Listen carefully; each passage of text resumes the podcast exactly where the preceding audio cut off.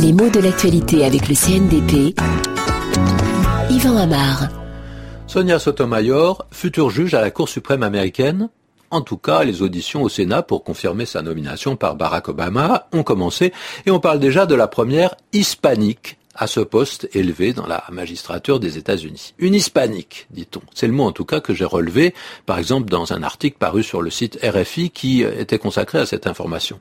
Sonia Sotomayor est d'origine portoricaine, elle est née sur le sol américain, et on peut se souvenir qu'aux États-Unis, comme en France, mais peut-être encore plus là-bas, on est souvent embarrassé pour nommer des minorités, parce qu'il faut reconnaître leurs différences, leur identité, il faut user d'un nom qui ne soit pas péjoratif euh, ni minorant, et tout cela est assez compliqué.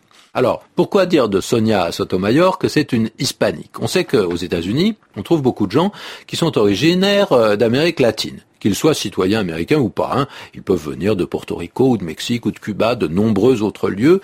Et en Amérique, il y a des villes, des quartiers entiers où on parle par exemple l'espagnol beaucoup plus que l'anglais. Mais enfin, ça fait une population assez bigarrée, assez diverse, multiple. Est-ce qu'il y a un mot unique pour nommer tout ce monde? On parle des latinos. Pourquoi? C'est une référence à l'Amérique latine, expression assez large pour désigner toute l'Amérique qui est située au sud des États-Unis.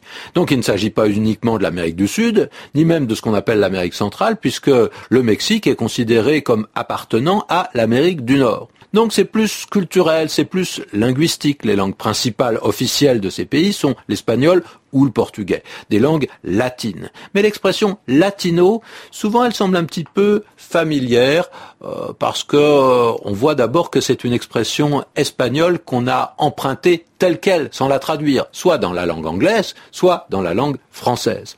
Alors le mot hispanique fait nettement plus officiel. Il n'est pas emprunté euh, donc euh, à l'espagnol euh, sans qu'on l'ait changé, sans qu'on l'ait soit anglicisé, soit francisé, et il fait référence à cette Amérique qui était autrefois colonisée par l'Espagne.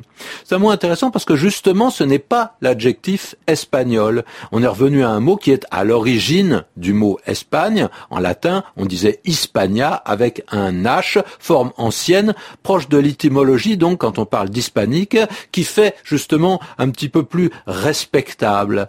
On trouve ce H d'ailleurs dans d'autres mots, comme euh, des mots composés hispano-américains, ce qui s'applique d'ailleurs très souvent à des guerres, euh, est un mot qui s'écrit avec ce H à l'origine.